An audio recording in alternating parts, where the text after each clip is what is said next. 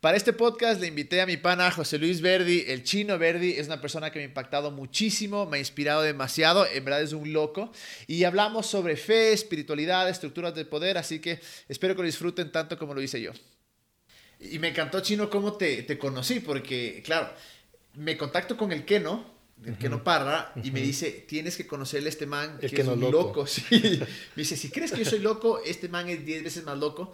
Eh, y obviamente me dio el teléfono. Me acuerdo que al siguiente día te escribí, vos buenaza gente, me respondiste y te dije, loco, ¿Cómo, vamos a un cómo café. te conociste con el que no?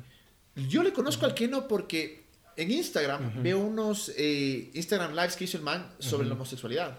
Ya. Brother, me quedé impactado, tanto así que me inspiró a hacer un podcast que, que hicimos Ya. un podcast sobre eso. Entonces le llamé, le- o sea, le escribí, le dije, que no, no me conoces, pana, me encantó lo que hiciste, podríamos conversar.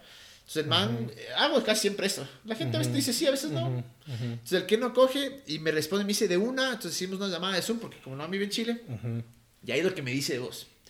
Entonces, claro, me acuerdo que dijimos, hagamos un cafecito de una hora y terminé haciendo como cuatro horas, loco. ¿Te acuerdas? Cuatro cafés, Y como postres, siete todo. tazas de café ahí. Sí, loco, fue, fue increíble. Así es que, y me acuerdo que cuando, cuando conversamos ahí te decía, Chino, tienes que venir, tienes que venir. Así es que, qué hermoso, loco, que, que pueda estar así. Cuéntanos un poquito, Chino, ¿qué haces, loco? Sé que tienes, que has estudiado miles de cosas, pero cuéntanos un poco.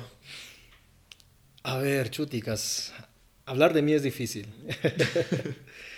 Eh, nada, yo vengo, brother, de una familia pastoral muy sencilla, de una familia misionera pentecostal de la selva del Perú. ¿Ya? De ahí vengo. ¿no? Toda la vida eh, involucrado en las cuestiones eclesiásticas, cristianismo, pentecostal, evangélico, obviamente. Eh, y nada, leyendo libros de teología y la Biblia desde siempre. ¿no? Mi curiosidad, yo creo que, mira, algo que, que de pronto puede eh, ayudar a, entender un poco las búsquedas que he tenido, ha sido la manera en la que yo he visto eh, en cómo la fe construye, configura subjetividades, configura a la gente, su forma de pensar, su forma de relacionarse, la manera en la que ve el mundo, la manera en la que ve su familia, la manera en la que, en, en- en la que ve la vida en general. O sea, las, las personas que adhieren a alguna religión hacen de la religión, hacen de su fe el punto de partida para la configuración de su existencia. Entonces para mí eso siempre fue muy potente. Yo, yo, yo creo que eso lo entendí desde niño, siempre.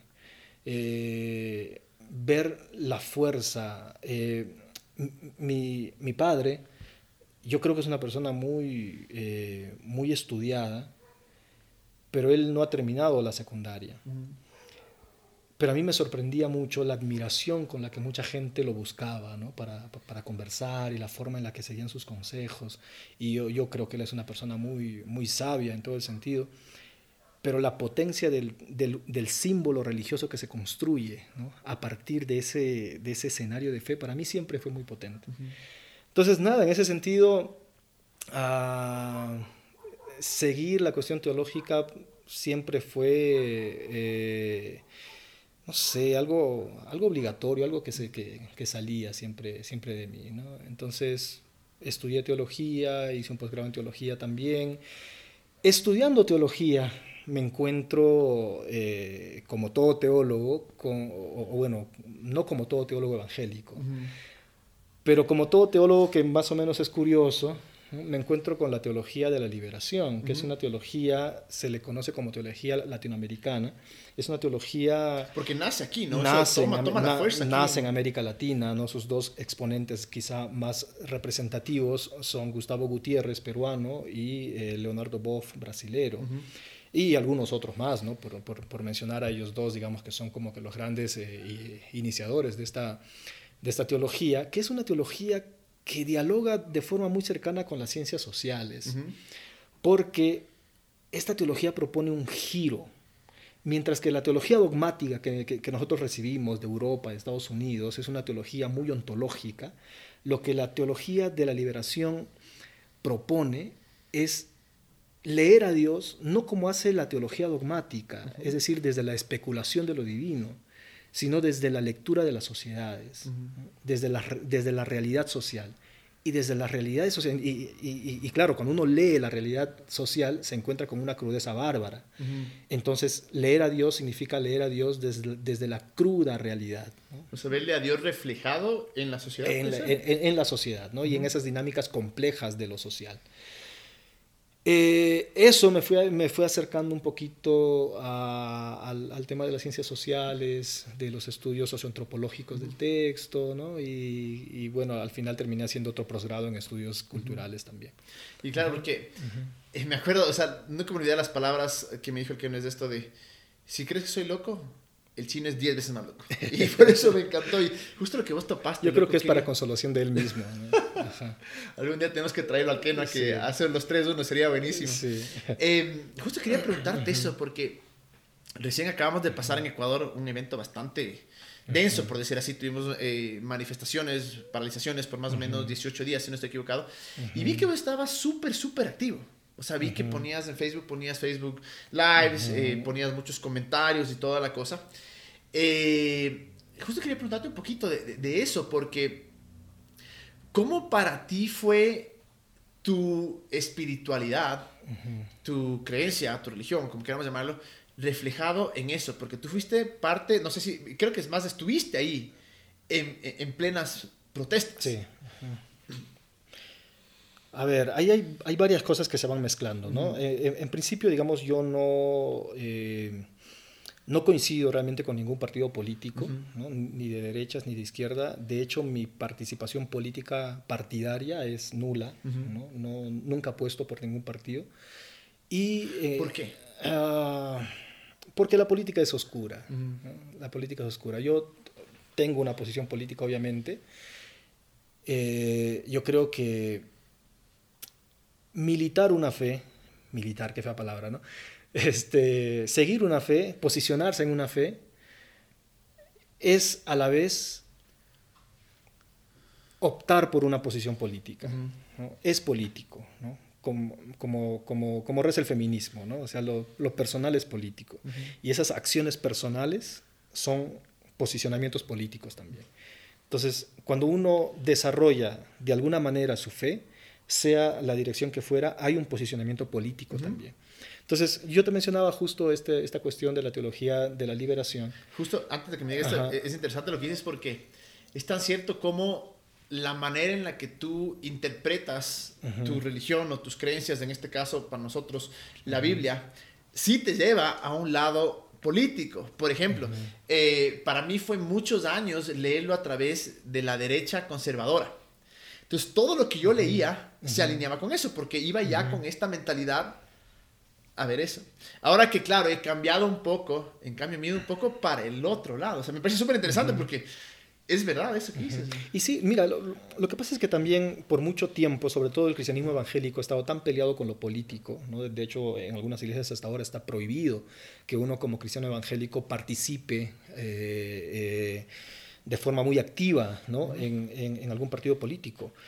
Sin embargo, el texto bíblico es un texto que transcurre entre conflictos políticos, desde el Antiguo Testamento hasta el Nuevo Testamento. Cuando Herodes está por matar a Juan el Bautista, una de las razones por las que él no quiere matarlo es, dice el texto claramente, porque tenía miedo de la gente. ¿Por qué? Porque la representación política que tenía Juan el Bautista era tan grande, ¿no? Que a Herodes le hacía por lo menos pensar dos veces en matarlo. Lo que pasa es que luego, claro, lo, lo mata.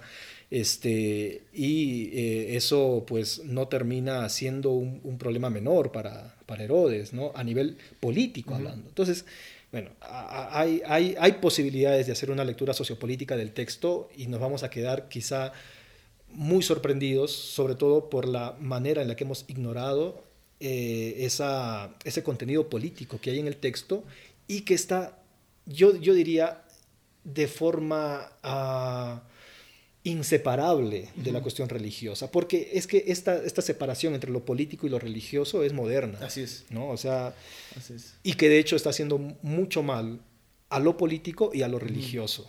¿no?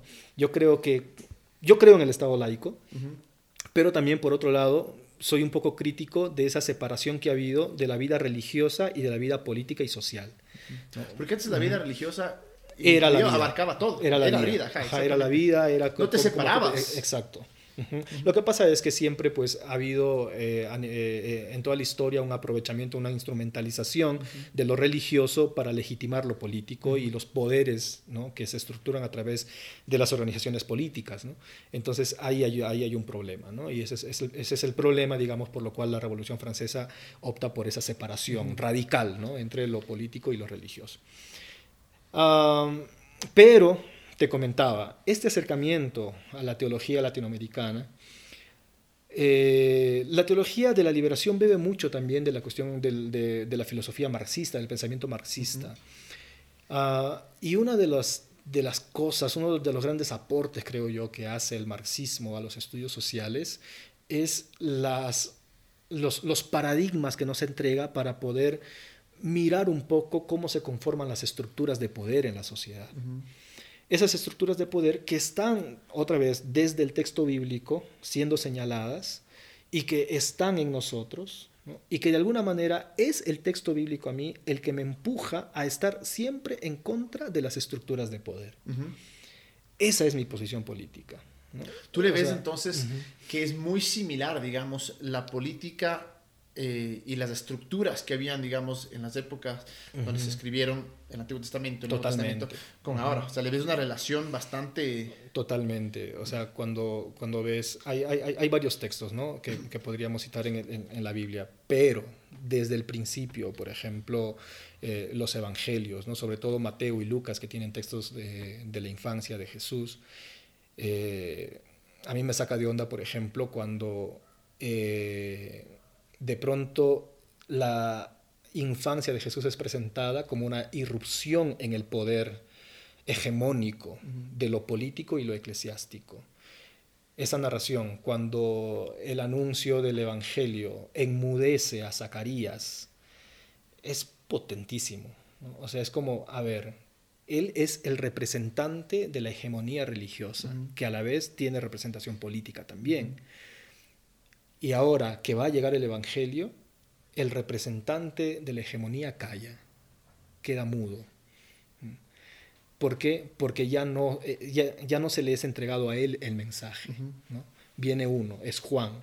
Pero es curioso porque Juan es también del círculo de la élite, de la élite pero Juan en algún momento renuncia a eso porque se da cuenta que él no puede anunciar el evangelio que ha recibido, el mensaje que él tiene, no puede ser anunciado desde el templo que simboliza el poder y que legitima las estructuras de poder porque el templo está casado además con el imperio. Y que era el poder, la opresión, la marginalización. Absolutamente, ¿no? O sea, Juan sabe que el evangelio solamente puede tener voz si se grita desde el desierto, es decir, desde el lugar de los excluidos y desde el lugar de los desposeídos y desde el lugar de los que no tienen lugar. Entonces, el evangelio hay que gritarlo desde, para y con los del desierto. Eso, es lo que yo entiendo del Evangelio. Entonces, entonces, mi posición eh, espiritual y mi, eh, o, perdón, mi posición espiritual traza también mi posición política. Entonces, mi participación en estas marchas no es para sacar a Lazo, no es para posicionar a Isa, no es por ningún... Yo, yo, sé que están ahí, yo, yo sé que al final es un juego de poder también, ¿no? Pero en estos momentos significativos de la historia social, política del país, yo pienso que uno debe tener una posición. ¿no? Y puedo estar equivocado también, ¿no? pero eh, desde mi sentir religioso, a lo único hacia donde me direcciono y hacia, hacia donde me empuja mi sentir religioso, mi fe, es a estar del lado de los que sufren, de los oprimidos, del pobre.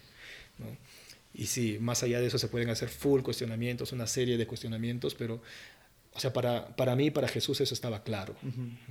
es, el Evangelio es para los pobres.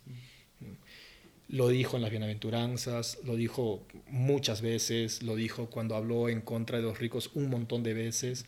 Y a mí me encanta una, una, una, un texto en el que Jesús, yo no soy bueno recordando textos bíblicos, solamente te, te, lanzo episodios, escenas, este, porque no me gusta también cuando muchas veces desde este lado, ¿no? Se, empieza a tomar partido desde las lecturas latinoamericanas del texto, a tomar partido por las, eh, eh, las políticas socialistas, ¿no? y ya se convierte en una cuestión mucho más este, tendenciosa, y se asume un mensaje totalmente en contra de los ricos. Yo creo que Jesús no tenía ese mensaje. Jesús tenía un mensaje crítico en contra de cualquier tipo de estructura que genere pobreza, que genere dolor, desigualdad. que genere desigualdad. Y hay un pasaje en el que Jesús cuenta la historia de un hombre que tenía muchos graneros y que se va a su casa, como tiene la vida asegurada, a dormir plácidamente. Y recordarán ese, este, este, esta frase cuando Jesús dice, necio, esta noche vienen por tu alma cuando eh, llama Jesús la atención sobre esta persona que es rica, hay un pasaje, hay, un texto ahí que yo nunca había ah, advertido, en el que dice, pero hay una manera en la que puedes salvar tu alma.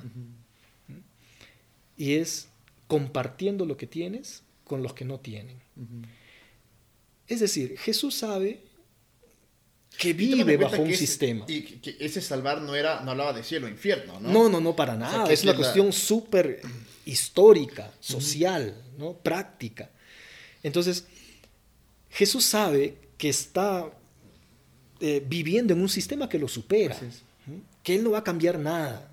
O sea que, y esa es la, famosa frase de Jesús, a los pobres siempre los tendrán con ustedes, porque Él sabe que el sistema de opresión está en el corazón humano, ¿no? y, sea quien sea que gobierne. ¿no? Claro, no es que estaba avalando la condición de pobreza. No, no, no, para nada. Esto está, diciendo es, estamos esta es la realidad que siempre vamos a vivir.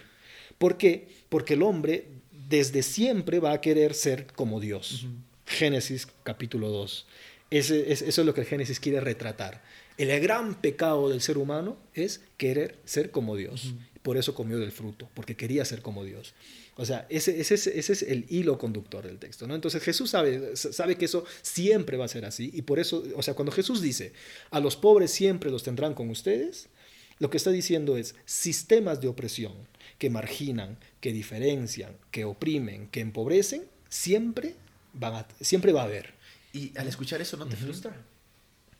Digo, ¿por qué? Porque yo tengo un heavy complejo de Salvador. O sea, eso, es sabido, loco. Bueno, por eso, sí es frustrante. Pues, sí, por eso el, pastorado me quedó perfecto, loco. Porque es eso. Es, es, y soy tal vez muy idealista en el que creo que en verdad podemos eliminar ciertas cosas, y erradicar ciertas cosas. Pero claro, cuando escuchas de esto y cuando sobre todo eres bien real, te das cuenta que es heavy. O sea, que, que puede que hagas algo, pero a veces puede ser frustrante para mí, por lo menos, no sé si te pasa a ti, que dices hasta hasta dónde este cambio puede llegar. O sea, ¿me cachas? Tal vez piensas en el uno que puedes cambiar, pero ya eh, en un tema ya estructural, sí es bastante frustrante decir, hijo de madre, o sea, quisiera ir más allá, pero tal vez los, no quiero llamar los poderes, pero la estructura de, del mundo, y no como algo malo, sino de la sociedad donde vivimos, probablemente siempre va a ser así. Sí, tú sabes que la frustración es siempre lo que resta de, la, de, de, las expectativas no logradas, ¿no? O sea, si tienes un 100% de expectativa y de ese 100% cubres el 70%, vas a tener un 30% de frustración. Entonces, uh, Katy Walsh, que fue una, una, profesora increíble que tuvimos en la, en la Andina durante la maestría de estudios de la cultura, tiene en un libro del que, que, que no recuerdo el título, una, una frase que para mí fue brutal. Yo creo que, que, cambió ese complejo de Salvador que yo también tenía cuando era pastor. De hecho, una vez una, una, amiga me dijo, yo creo que tú te hiciste pastor porque a ti te gusta el poder. y yo me quedé pensando toda la noche en eso. Y, y llegué a la conclusión de que no. Y al día siguiente la busqué y le dije, oye, mira, ¿sabes qué? Yo ayer no, no, sabía qué, qué, decirte, pero me quedé pensando y llegué a la conclusión de que no, yo no me hice pastor porque me gusta el poder. Todo lo contrario, yo me hice pastor porque en algún momento de la vida entendí que es un lugar de servicio. Y nunca lo he visto como un lugar de poder. Pero después digo, pero ¿qué pastor no tiene ese complejo? El complejo de Salvador, el complejo de cambiar la vida de la gente. O sea, de que cuando llegas a un lugar te sientes bien porque sabes que la gente te va a escuchar, porque está esperando recibir algo de ti. ¿no? O sea, es que ya te hiciste pastor y automáticamente has entrado en esa burbuja que te convierte simbólicamente en un elemento religioso que la gente va a ponderar. ¿no? Y, y, no puedes escapar de ese lugar. Pero puedes desde ahí, y esto es lo que, lo que Cathy Walsh dice, puedes desde ahí generar fisuras. Me acuerdo cuando me contaste eso. Generar fisuras. Y esas fisuras son esperanzas pequeñas. Y las esperanzas pequeñas son las que nos hacen vivir. Y yo también, así como Katy dice en ese libro, yo también hace rato creo que he abandonado las grandes esperanzas esa esperanza de cambiar el mundo y de transformar el mundo y de convertir el mundo para Cristo, ni quiero ni va. Yo creo que sería lo peor que le puede pasar al mundo, que todo el mundo sea cristiano. Así. Ah, Porque además sabemos de qué tipo de cristianismo se harían partidarios. Porque la única manera de que todo el mundo sea cristiano es a través de un cristianismo colonizador. Exactamente. No, hay otra forma. ¿Qué es el que ha llegado? es el que ha llegado. Es el que ha llegado acá. Ese cristianismo colonial, ¿no? Y entonces no hay forma, ¿no? realmente de que eso sea, que sea una buena opción. Y te cuento una cosa, ¿qué fue para mí lo difícil, en verdad, en este tiempo sobre todo? Eh, bueno, yo trabajé mucho con, con, eh, en una fundación donde trabajamos con gente de extrema pobreza y, en verdad, desde pequeño siempre tuve este deseo, nada más, tal vez sea por el complejo de Salvador o qué sé yo, pero siempre tuve este deseo de, de, ver la vida, la vida de las personas mejorar en realidad. Sin embargo, eh, eh, en estos tiempos, eh, obviamente entiendo por completo, más allá que la parte política, es justo lo que tú dices, ¿no? Es decir, tengo que ponerme en los pies de los otros, de otros zapatos y decir, en realidad, yo sé, y lo admito y te he contado, que yo nací en privilegio. Eh, sé que esta palabra tal vez se la ha mal utilizado o ser explotado, pero es verdad. Es decir, yo nací con oportunidades que muchísimas otras personas no han tenido. En la vida nunca me ha faltado. Gracias a Dios hoy me doy cuenta de eso. Me doy cuenta que más allá que mi burbuja, hay muchas más cosas. Es decir, que mi vida... Y, y, las personas con las que me he relacionado toda la vida o, o, o los lugares donde he vivido, eh, no es la realidad de la mayoría de personas. Entonces, eso sí me, me, me, me, ha abierto mucho los ojos a decir, quiero llegar a, la, a ese nivel de empatía en el verdad, la verdad que digo, quiero entender la situación de las otras personas. Y quiero no solo entender, sino hasta cierto punto luchar, ayudar y, ir más allá. Pero sabes algo que me, un poco me desanimó. Fue justamente lo que tú decías hace un momento que puede suceder. Que yo no escogí estar acá. Y en realidad te digo, eh, la gente muy cercana eh, no es que ha tenido recursos o ha tenido ese estilo de vida porque han sido ladrones o explotadores, para nada, ¿me cachas? Pero sí mucho escuchaba acá de, de muchas personas que decían, todas las personas que tal vez tienen otro estilo de vida es porque son ladrones, porque son explotadores. Y eso de ciertamente, de cierta manera, hasta lo tomé medio personal, ¿me entiendes? Porque veía a... a, y, obviamente, sé que siempre vamos a estar sesgados, pero lo veía y decía, a ver, yo conozco a las personas más cercanas, mis, familiares, ninguno de ellos ha sido explotador, ninguno ha sido... Eh, abusador, ninguno ha sido corrupto, sino que se han sacado a la madre también porque han tenido oportunidades para hacerlo definitivamente. Pero sí me ha costado un poquito eso de decir, por un lado, obviamente, sé que tengo que despojarme de muchas cosas y tengo que dejar de ser sesgado y en verdad no solo de, de labios para afuera, decir quiero apoyar a la gente, sino realmente hacerlo en el día a día. Pero sí me molestó un poco eso.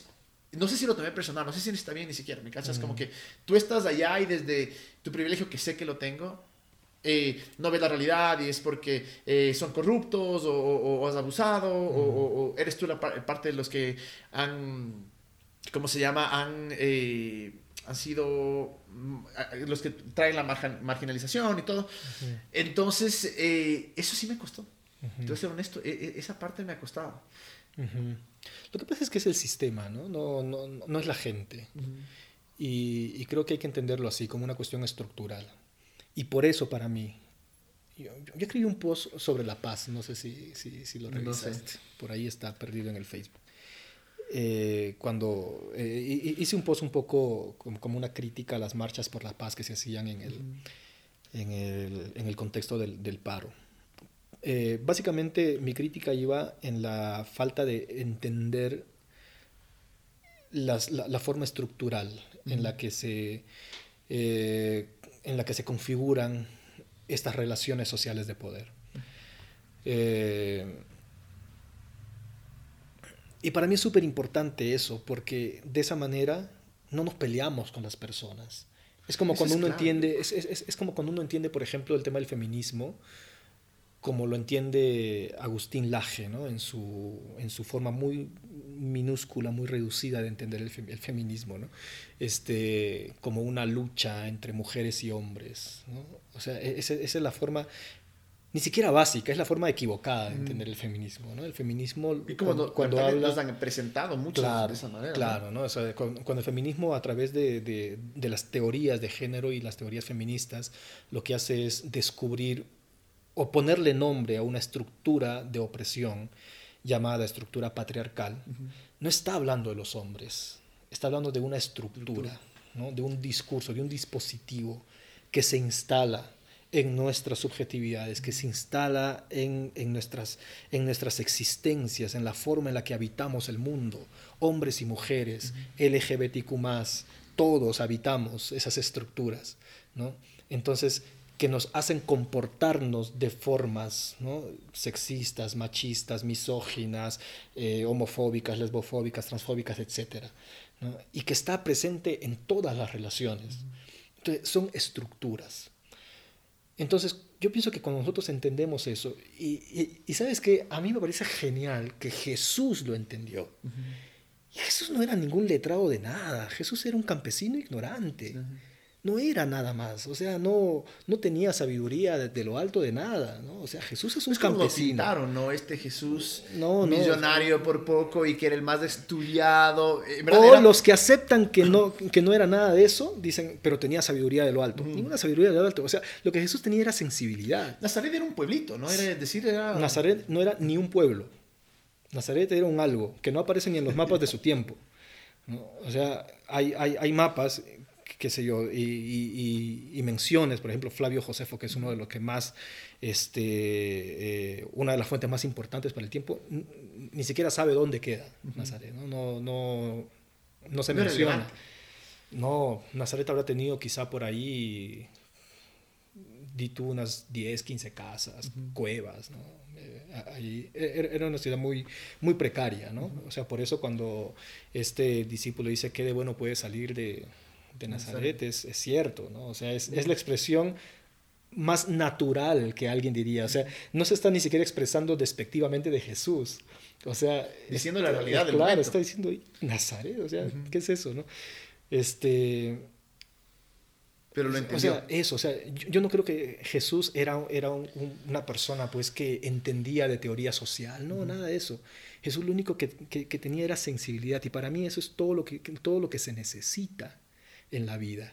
Porque tú le ves incluso a Jesús codeándose con campesinos, pero también gente de la élite. Totalmente. Y no, hacía esta diferencia, o sea, no hacía los, como tú dices, los unos contra los otros. Me encanta esto que dices que es, era la estructura. Y, y, es bonito. Y, yo, y, sabes que yo creo que por eso Jesús se separó de Juan el Bautista. Una de las, teorías, de las teorías más fuertes que hay sobre el, Antiguo, perdón, sobre el Nuevo Testamento y Jesús es que Jesús fue discípulo de Juan el Bautista por eso se bautizó con, con, Juan el Bautista y que después se separa del grupo del Bautista. Eh, yo creo que Jesús se separa de Juan el Bautista porque Juan el Bautista es políticamente más incisivo. Yo creo que Juan el Bautista sí está creando una especie de polaridad entre ricos y pobres y a Jesús eso no le gusta. Juan el Bautista es mucho más doctrinal, por eso bautiza. A Jesús nunca lo vemos bautizar. Porque a Jesús no le importa eso. A Jesús no le importa, mira, tú eres de mi grupo, ¿ah? Estás comprometido con mi grupo, ¿ah? Ajá, no te quiero ver en otro Es de grupo. los míos. Claro, no, no, no. Ent- en- Entonces, Ju- Juan el Bautista no. Juan el Bautista sí te bautiza y te sella.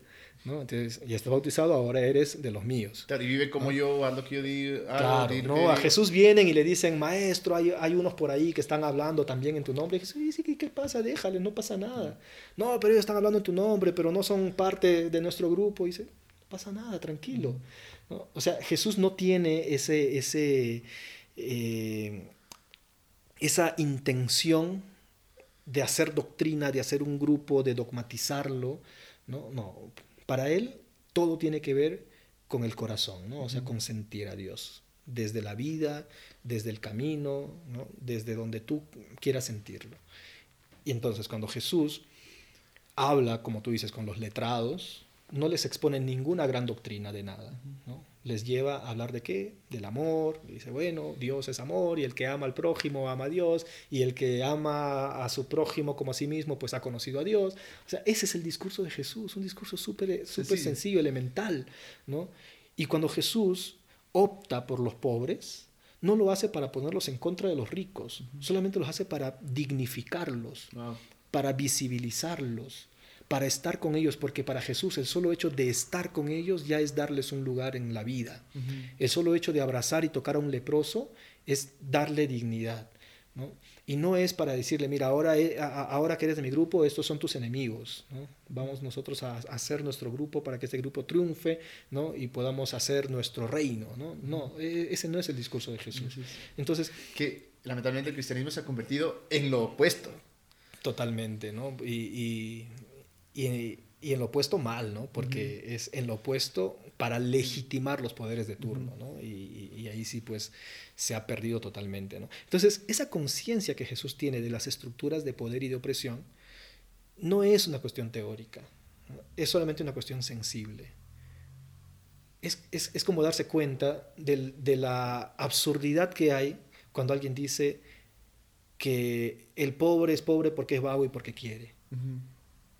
Y, yo- y uno dice, ah, Así hijo de madre, ¿no? O sea, tú nunca has ido al campo, Así nunca has visto a, la gente levantarse a, A las las 3, cuatro y 4 de la media de la mañana, mañana, y, y- y- sacarse la madre. O sea, esa gente es vaga, ¿en serio? ¿Es pobre porque quiere, en serio? Que- como ¿No? que dirían, Ajá. yo deseo ser pobre. Eh, ¿sabes? exacto, Es ¿no? una ignorancia tremenda, que lamentablemente es un Totalmente, ¿no? discurso que fluye bastante Lamentablemente. en ciertos sectores. Ajá. Entonces, pero es un discurso, yo no, no diría ni siquiera ignorante, insensible. También. O sea, es, es- esa persona no necesita hacer un posgrado en ciencias sociales para darse cuenta que eso no es así. Necesita simplemente ver con sensibilidad a la gente. Y eso es lo que Jesús hacía. Jesús veía a la gente que sufría y no decía, ah, la gente sufre porque es tonta, porque no se organizan para, para pelear contra el imperio romano. O sea, Jesús sabía que, que, que no importa cómo se organicen, el imperio les iba a aplastar. ¿no? O sea, que, que, que no había manera de que esta gente pueda hacerle cosquillas al imperio, no había forma. Entonces, no trataba a la gente de tonta.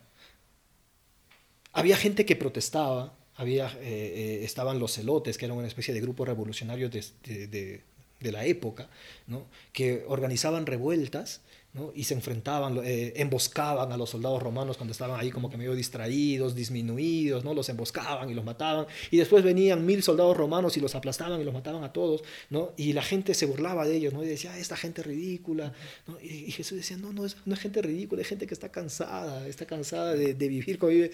¿Por qué? Porque en ese, en, en ese sistema de opresión, la esclavitud era uno de los motores de la economía del imperio. Pero la esclavitud no es como, como nosotros nos imaginamos la esclavitud hoy, esa esclavitud racial de la que tenemos memoria, ¿no? Un poco, memoria histórica. No, la esclavitud en los tiempos de Jesús no era porque una persona era negra o porque era amarilla o verde, no. No era racial. La esclavitud se alimentaba ni siquiera por, por los, por los presos de las guerras, como se piensa muchas veces, no. La mayor cantidad, el mayor porcentaje de esclavitud en el tiempo de Jesús era por la gente que no podía pagar sus deudas.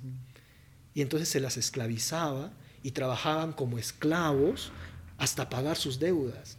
Y habían deudas que eran tan grandes, porque se acumulaban los intereses, que tenía que trabajar él, su hijo, su nieto, su bisnieto para pagar esa deuda. Entonces, esa era la esclavitud que Y había en ese deudas tiempo. de lujo. no, eran deudas por lujos, eran deudas para arrendar tierras. Porque cuando uno habla de campesinos en el tiempo de Jesús, no estamos hablando de campesinos que tenían tierras, eran campesinos. Los pastores no pastoreaban sus ovejas, nunca. Los pastores pastoreaban las ovejas de otros, de los señores hacendados. Los pastores no tenían ni ovejas. Entonces, esa era la realidad que Jesús veía. Y la esclavitud que había era básicamente por gente que no podía pagar sus deudas, que se endeudaba para qué? Para pagar los impuestos al imperio. Entonces imagínate, esa era la realidad tan precaria en la que estaba. Entonces, todo lo que a Jesús le faltaba era ver con sensibilidad. Y, ahí viene Nada más. justo, eh, porque claro, dentro, como tú dijiste, dentro de, de, todas estas personas, llega un punto en el que te hartas y dices, ya, pues, o sea, no jodan. Y comienzas a reaccionar. A veces eso puede llevar a la violencia, que lo hemos visto. ¿Tú crees que puede haber un cambio si es que tal vez no llegara a ese punto de, de violencia? ¿Crees que ah. se escucharían las voces? Mira, lo, que pasa es que el tema violencia es un tema muy complicado, muy complicado en nuestras sociedades. Yo, te recomiendo un librito que estoy justo leyendo ahora. Ay, el título es La fuerza de la no violencia, de Judith Butler, escritora terrorífica para los cristianos conservadores. Judith Butler es la filósofa de, la, de las teorías queer. Ya. Y a mí me encanta, y mira, yo, yo, yo tengo un posgrado en estudios de género, eh, y es justamente, a mí me, interes, me, me, interesó los temas de género, porque yo encontré en los estudios de género esa posibilidad de adentrarme de forma sensible a los sistemas de opresión. Y esta filósofa que, que hace este, teorías de género y teorías queer, escribe un libro que se llama La fuerza de la no violencia. ¿Por qué?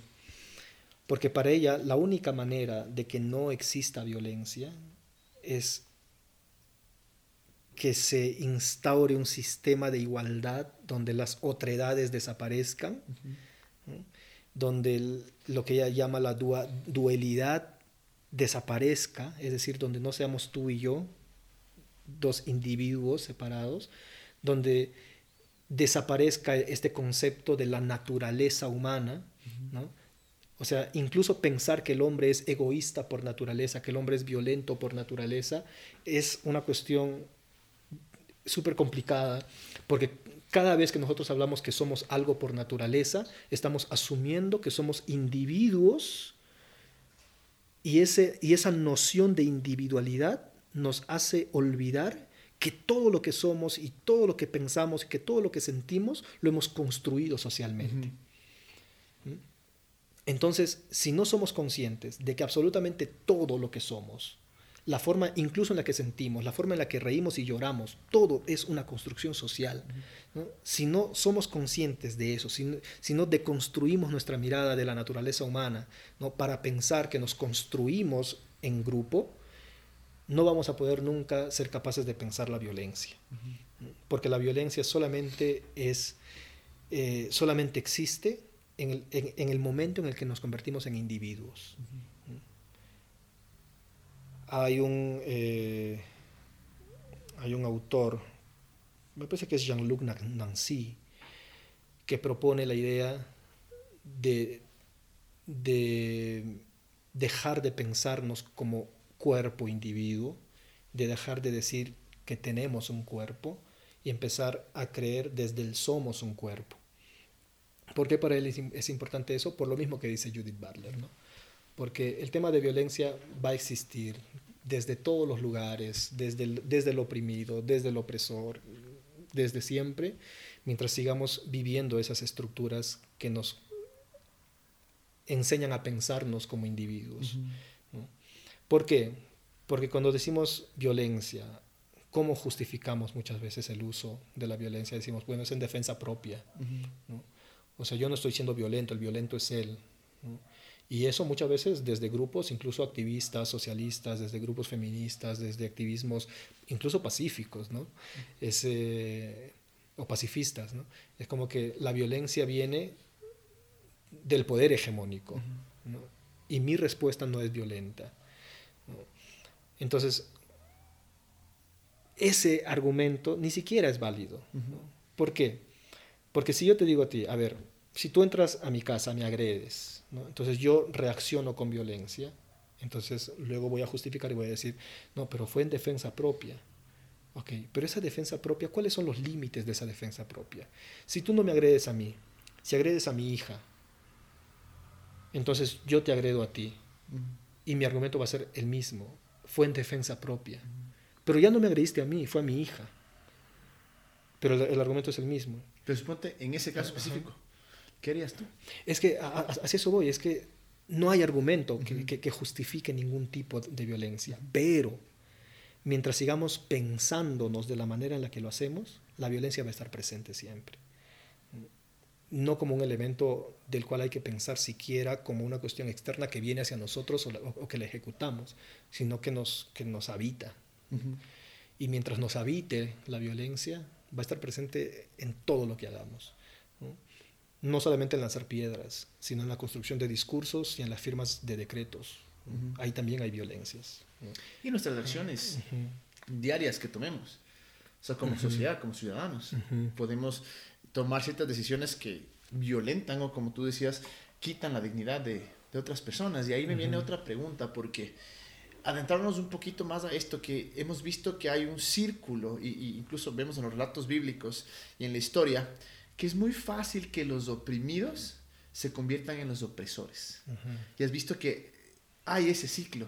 ¿Cómo podríamos tal vez evitar que eso suceda? Es decir, llegar a un punto de igualdad, sabiendo una vez más, como tú decías, que solo podemos ir a través de esas fisuras y evitar que suceda eso. En la historia de Israel, tú ves oprimidos, opresores, oprimidos, opresores, como que nunca la cacharon, ¿no? Claro, es, es, es, que, no sé, a través de la lógica hegeliana, ¿no? Es la lógica del amo y el esclavo. Y, dice, la única manera de salir de esa lógica amo-esclavo es no que el esclavo quiera ser algún día amo, sino que ambos abandonen ese lugar y el deseo de ser amo. ¿no? es, la única manera. ¿Sabes que por eso a mí e, este texto que te cité de, del Génesis capítulo 2 siempre me ha parecido potentísimo? Yo cuando lo, lo, lo, vi con estos ojos eh, estudiando en el seminario, me acuerdo, estaba, tenía que dar una clase sobre Génesis y me puse a leer Génesis capítulo 2 y de pronto, se me explotó la cabeza cuando vi este, esta cuestión de cuál fue el pecado del, del, ser humano. O sea, qué es lo que el Génesis quiere señalar como la madre de todos los pecados o el padre de todos los pecados. No es la desobediencia. La, fue cuando quería gobernar sobre los otros. Exacto, o sea, a, nosotros nos han hecho pensar que el primer pecado del ser humano fue la desobediencia. Y nos han hecho pensar eso para qué? Para imponernos la, obediencia, porque la obediencia es un paradigma de dominación. Yo no creo en la obediencia, para mí la obediencia es una cuestión fea, no le enseño a mis hijas a ser obedientes, ¿no? A, nada. Eh, yo, yo, yo creo que... Eh, ¿Cómo te ha resultado eso? La manera en la que nos construimos debe, debe, debe pasar por otros lugares. Hay que eliminar la palabra obediencia de nuestros vocabularios. Y es, es, una mala palabra. ¿Cómo te ha resultado con tus hijas? bien, bien, porque, porque yo creo que para que eso sirva, uno mismo como padre debe dejar de creer que los hijos deben obedecerle a uno. Y yo, yo lo he creído. Entonces, cuando mis hijas no hacen lo que yo quiero que hagan, no me hago problema. Está bien que ellas hagan lo que ellas quieren hacer, está bien eso. Y, y bueno, luego irán descubriendo en la vida que no siempre es así la vida. ¿no? Pero, pero, pero bueno, o sea, el, el, el, yugo de la obediencia yo no se las voy a poner. Y bueno, eso es, lo que se, eso es lo que se nos ha puesto a partir de, de la lectura del Génesis. ¿no? Entonces es, no, cuidado, ¿no? porque el pecado, el primer pecado del ser humano fue la desobediencia. No fue la desobediencia. El primer pecado del ser humano fue querer ser como Dios. Ese fue el punto de convencimiento, porque todo estaba bien. ¿no? En el relato mítico, la mujer habla con la serpiente y la serpiente le dice, mira, que el fruto, que Dios te ha dicho eso, y la mujer está está convencida de lo que tiene que hacer. Dijo, no, Dios nos dijo que no, no hay que comer ese fruto y no lo voy a hacer. Hasta que aparece el argumento. El argumento en boca de la serpiente dice, no, lo que pasa es que Dios sabe que si comes de este fruto vas a ser como Dios. Y ahí está el quiebre del relato. Entonces la mujer dice, oh, voy a ser como Dios. La mujer en este relato significa humanidad. Entonces, es, ese es el argumento que le convence. ¿Y qué es lo que, lo que el escritor del Génesis, en este caso este, eh, eh, del Génesis 2, quiere, quiere enseñar, quiere dejar escrito? Es que el, fundamento de todo pecado, el fundamento de toda la desgracia que vivimos en, el mundo, es que el hombre quiere ser como Dios. E, e, eso, eso, es lo que él quiere, quiere dejar, ¿no? Y eso involucra superioridad, ¿no? Eso, involucra siempre querer estar por encima del otro. Entonces, ese es el deseo que nos domina. Entonces nosotros seguimos comiendo el fruto siempre, ¿no? seguimos haciéndole caso a la serpiente siempre. Siempre que yo veo a la otra persona desde arriba, estoy comiendo el fruto, estoy obedeciendo a la serpiente. ¿no? Siempre que yo hago diferencia, siempre que me creo más que alguien, qué sé yo, por lo que sé, por lo que tengo, por lo que sea, ¿no? incluso no solamente porque pertenezca a cierta clase social, ¿no? O sea, hay personas que se creen superiores porque usan una túnica, una sotana y solamente comen verduras, ¿no? O sea, puedes sentirte superior de muchas maneras, Puede parecer noble la causa, pero internamente... Totalmente, totalmente. Y ese es el, ese, ese es el hilo, ¿no? Que, que, que, uno, yo creo, debe ser siempre consciente de no traspasar, porque es súper fácil, es súper fácil traspasarlo. Y el problema está incluso que nuestras sociedades se han construido tanto sobre la lógica del querer ser como dioses, que cuando no te comportas de esa manera, pierdes socialmente. Definitivamente. Yo que es me para sobrevivir y para prosperar tienes que seguir ese patrón. Compa, yo me aburrí del pastorado, porque el pastorado, en muchos casos, siempre es querer ser como Dios. Y cuando yo empecé a deconstruir esa pastoral, la gente se aburrió de mí. No todos, pero muchos. Y para muchos era muy difícil que yo no me presente como ese pastor que está de alguna manera espiritualmente por encima de los demás. Entonces cuando yo empecé a trabajar más en esa pastoral horizontal, yo sentí y vi que fui perdiendo el, el impacto pastoral que uno tiene desde las pastorales convencionales. Porque tenía otra expectativa. Porque la gente tiene otra expectativa totalmente, ¿no? La gente quiere seguir a alguien porque lo ve superior a... Porque tiene, muestra ese poder, muestra ese liderazgo y es el que guía. Te tengo, podría hablar años contigo, Chino. Tengo tres preguntas cortas eh, para ti. Es la primera es, me encantó esto que tú contabas de el amo y el esclavo, para que no se repita el ciclo, es llegar al punto en el que los dos se despojan de esto. El uno querer ser como el amo y el otro querer gobernar sobre otros. Prácticamente, ¿cómo crees que uno puede llegar a ese punto?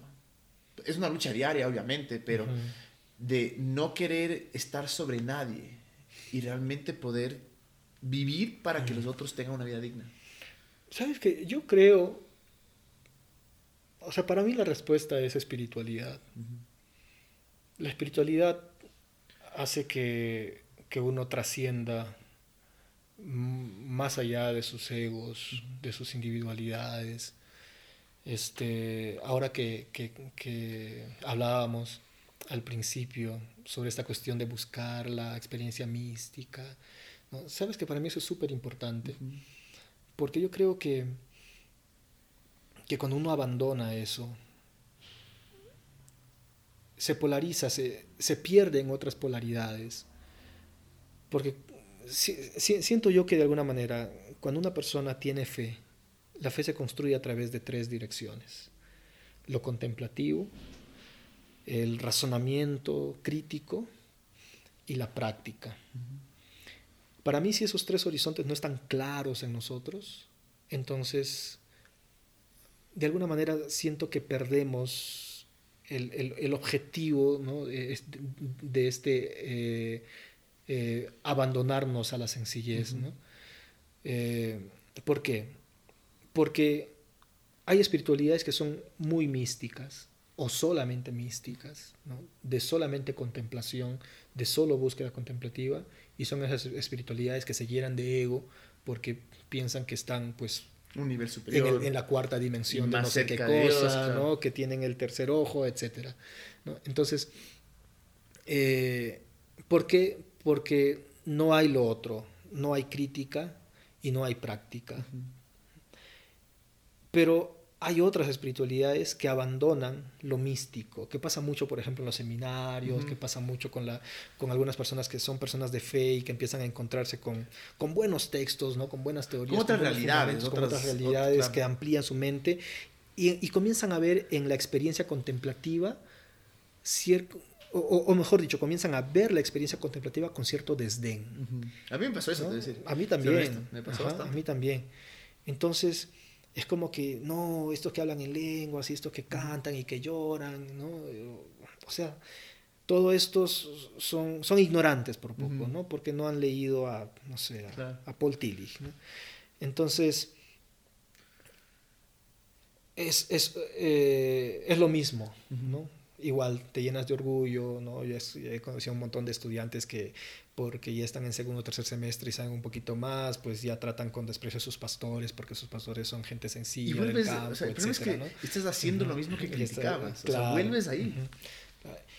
Y lo otro es la cuestión práctica, ¿no? Cuando se polariza solamente lo práctico. Entonces dicen, no, no, no, yo no soy, o sea, para mí la, la religión no, no va conmigo, la contemplación no existe en mi vida eso, eso no es parte de, de, mí. La cuestión este, eh, eh, de pensar un poco la fe tampoco, ¿no? Para mí es lo práctico, o sea, para mí es lo que yo hago, eh, etcétera. No soy, qué, qué sé yo, me meto en algún activismo, etcétera, ¿no? ¿no? ¿no? estoy comprometido con ningún grupo, ¿no?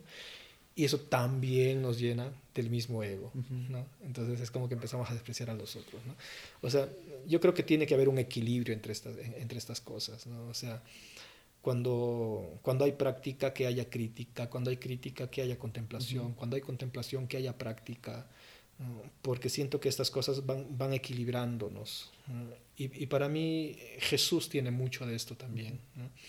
Eh, siento que Jesús era un hombre profundamente místico, era un maestro espiritual. De hecho, Jesús era un líder espiritual más que un líder social o político, era un líder espiritual pero jamás vemos a Jesús presumiendo de esa espiritualidad. ¿no? Apenas el texto menciona, a veces al final del relato dice, y se apartó a orar solo, nada más. No nos dice no era no era, la, sí, no, era lo que no nos dice cuánto pues, tiempo, no nos dice de qué manera. Sin embargo, cuando lo leemos, es lo que maximizamos. ¿no? Lo, lo, que maximizamos, ese, ese pedacito. ¿no? Ajá.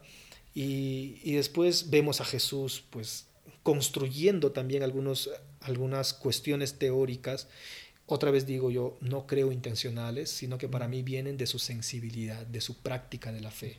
¿no? Jesús tiene una sensibilidad profunda por las personas que sufren, tiene una sensibilidad profunda por los excluidos de su mundo, elabora ciertos discursos al respecto y lo acompaña con su espiritualidad. Para mí esa fue la combinación perfecta que hizo de Jesús el personaje que trascendió finalmente.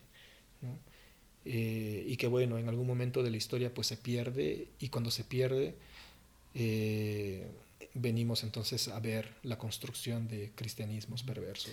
Y justamente con eso eh, es interesante buscar esta humanidad de Jesús, este, esta parte tan humana de Él. brevemente para ti, ¿qué significa ser mejor humano? Chúticas. Que pasa que yo tengo problema con lo humano ya. ¿Ya? Mm. Porque esa categoría de lo humano lo que hace es diferenciarnos de lo animal.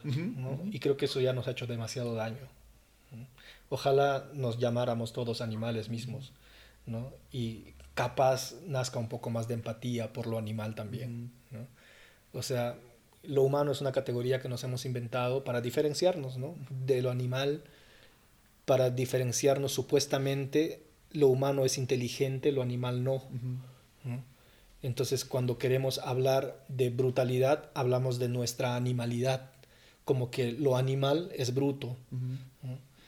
Entonces, ya para mí el, tema de, Es más, querer ser mejores humanos todavía ya es problemático. Ajá, digo yo, ojalá seamos mejores animales más bien. ¿No? ¿Y qué tendrías que ser para ser un mejor animal? Eh, no sé, yo creo que entendernos, entendernos como parte de un todo. Mm. Hermoso. Y sí. Última pregunta, y siempre termino los, los, podcasts con esta pregunta. Es un poquito, puede ser extensa, pero... Eh, y un poco compleja, pero ¿qué es Dios para ti? Wow. Mm. Dios es todo. Y como en filosofía, el todo es la nada. Dios es todo y a la vez es la nada. Eh, yo creo que, que Dios es todo aquello que habitamos y que nos habita. Eh, es, no sé, es esa, esa profundidad de la vida misma y a la vez es la sencillez de la vida. Creo que Dios está... Está. Dios está. Y, y, no hay, y no hace falta buscarlo. Dios está ahí en la vida siempre siendo y Y en ese sentido, pues creo que, que no hay forma de, salir de su habitación. No hay forma de desentendernos de, eso. Lo que pasa es que tampoco es que Dios sea un algo que, de alguna manera determina lo que hacemos, nuestra vida. No, creo que Dios está ahí. Mi hija mayor se declara atea, tiene 10 años. Ella dice que no cree en Dios. Y, yo la felicito porque siempre que dice eso se refiere al Dios de la escuela en la que, en la que está. Ajá, ella estudia en una escuela cristiana. Este, y está aburrida de ese Dios. Y entonces, eh, cuando yo intento explicarle esto, ella no logra entenderlo. Y le digo, mi hija, está bien, yo te felicito que no creas en ese Dios, porque en ese Dios no hay que creer, ese Dios es malo. Eh, Dios es todo. No lo entiende y dice, y dice, no, yo no creo en Dios. Pero creo que, que su sensibilidad por la vida dice lo contrario. está ahí, Dios está. Entonces, no sé, o sea, creo que para mí Dios es eso, es, es eso que está presente, que sostiene la vida y, nada más. Apalabrarlo, discursiar sobre él es imposible. O sobre eso, ¿no? Más bien. Gracias, Chino, loco, en verdad, qué gusto. Hace tiempos que estábamos planificando esto, qué bueno que se dio. Y en verdad, ojalá que tengamos muchas, muchas de esas conversas. Es que gracias, gracias, Chino.